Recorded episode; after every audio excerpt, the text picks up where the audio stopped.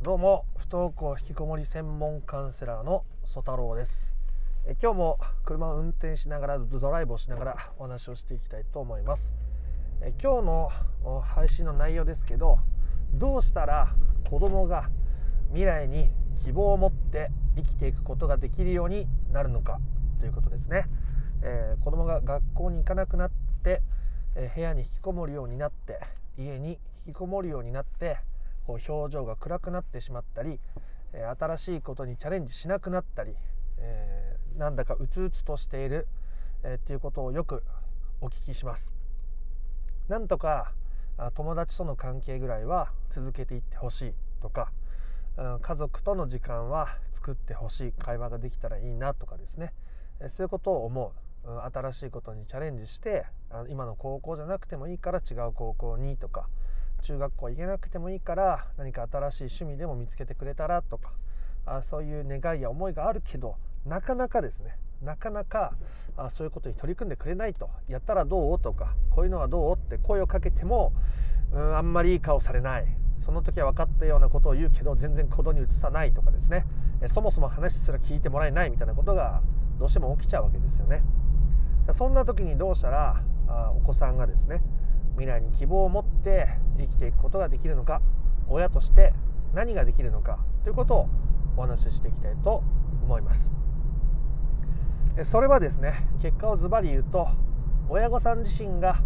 自分の人生に希望を見いだして生きていくということです。お子さんが不登校や引きこもりになっているという状態において多くの親御さんがそれに対して不安になったりとか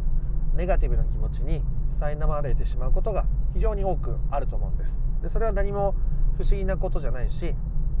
僕がこれまで担当させていただいたクライアントさんは皆さんほぼ皆さんそういうような状況を経験していました。ですね。なんでそこがすごく大事になるのかっていうことですけど子供というのは、まあ、親の背中を見て生きるなんて言われますね。親が言ったことじゃなくて親がどう生きているのかっていうことを、え学んで生きていくわけです。例えば親御さん自身が非常に例えば会社で働いていたりとか家以外の場所で疲弊していると。会社で頑張って仕事しすぎている。周りの人に気を使って疲れてしまっている。状態を子供が見ていると子供というのは同じように振る舞って疲れ切ってしまったり家の外に希望を見いだせなくなってしまうんですね。だって疲れちゃうし気を使わなきゃいけないしなんだかうまくいかない感じがするからですね。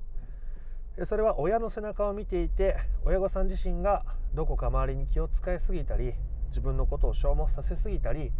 えー、そういう疲れみたいなものが子供にも現れているということなんですね。例えばですけど親御さん、まあ、ご夫婦仮にご夫婦だとして、え、ご夫婦ともに趣味が充実している。仕事もなんだか楽しい。毎日気持ちいい。家でも充実している。趣味も楽しい。みたいなあ状態だったとしたらお子さんというのはあさほどですね悩まないはずです。その学校行くとか行かないとかうん外にどうたら外に出て人と関わるのがどうとかどう見られるのかってことを多分気にしてない。親がそれを気にしていないから子供も気にしていないっていう状況ができていくわけです。まあ、これは絶対にそうなるというほど言い切れるものではないですが、まあ、僕が見てきたあ数百のクライアントさんからすればほぼ皆さんそうだと言えると思います。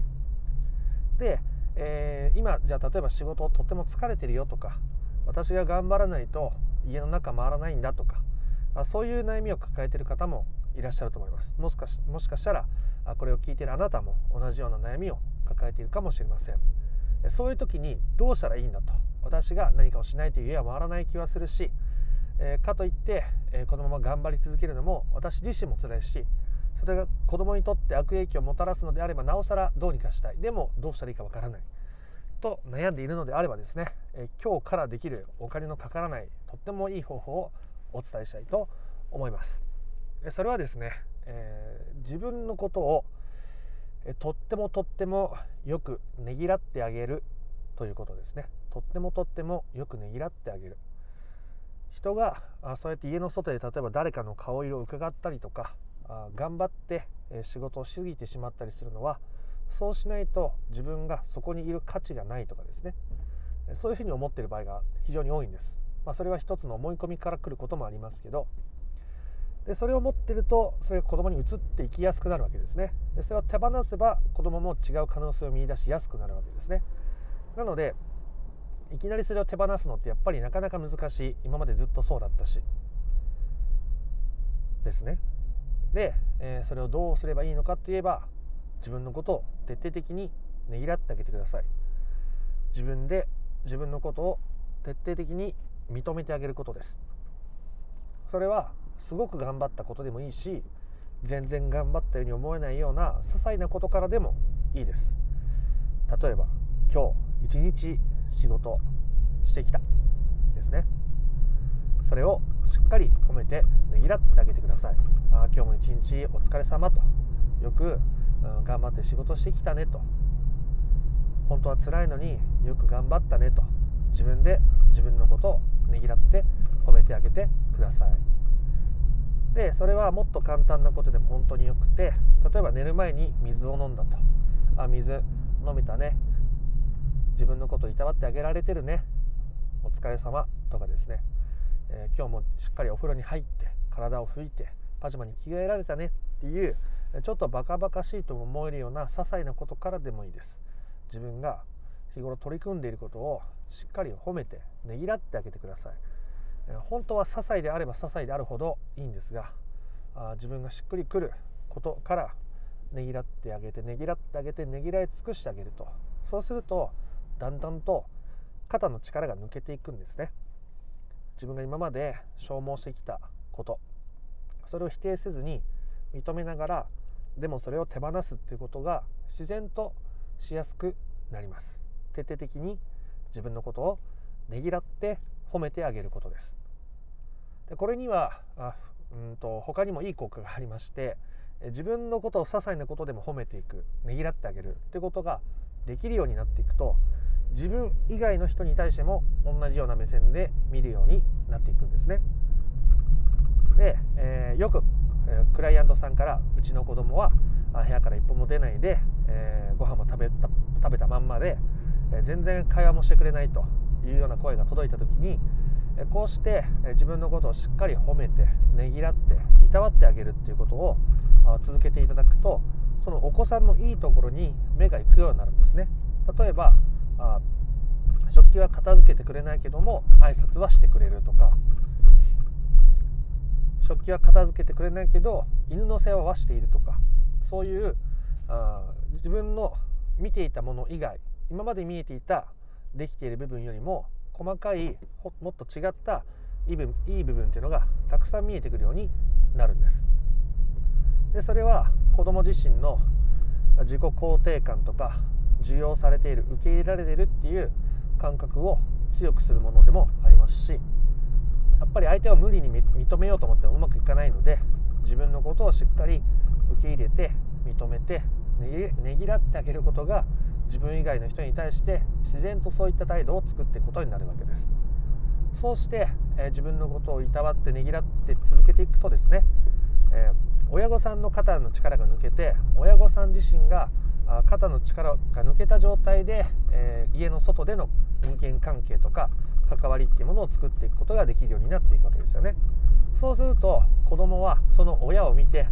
あ家の外というのは今まで思っていたよりもそれほど過酷な状況ではないのかもしれないし楽しいのかもしれないしなんだかもしかしたら充実するのかもしれないということを親が言葉で言うよりも親の背中を見て子供というものは感じていくわけですね。だからだから自分で自分のことをねぎらってあげるってことは自分にとってまずとっても大切ですし副次的に子供にとってもとってもいい効果があったりするんですでこれはまあ一つのポイントとして聞いていただきたいんですけど子供にとっていい影響があるからそれをするという気持ちが強すぎると子供の変化に気をつ、気を向けすぎてしっかりねぎらったり褒めてあげることが難しくなってしまうのでまず本当に自分のためだけ自分が頑張ったと思うことねぎらってあげたいと思うこと些細なことから続けていくことが子どもの力を育むことに結果的になるので、えしっかりそのように思ってですねやっていただけると本当に何かが変わってきます。本当に変わってきます。ということで、え今回は人生に希望を見いだせない、え今後に活路を見いだせない。どうしたらいいんだと。子供自身が動き出すにはどうしたらいいんだと思っている親御さんのためにですね、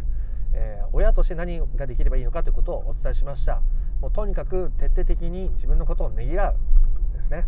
どんな些細なことからでもいいです。是非やってみてください。ということで、え、今回の配信は以上にしたいと思います。配信の説明欄からですね、えー、不登校引きこもり解決のための三種の神器をプレゼントする公式 LINE が無料で登録できますんで、えー、興味があればぜひ登録してみてください。それではまた別の配信でもお会いしましょう。ありがとうございました。失礼します。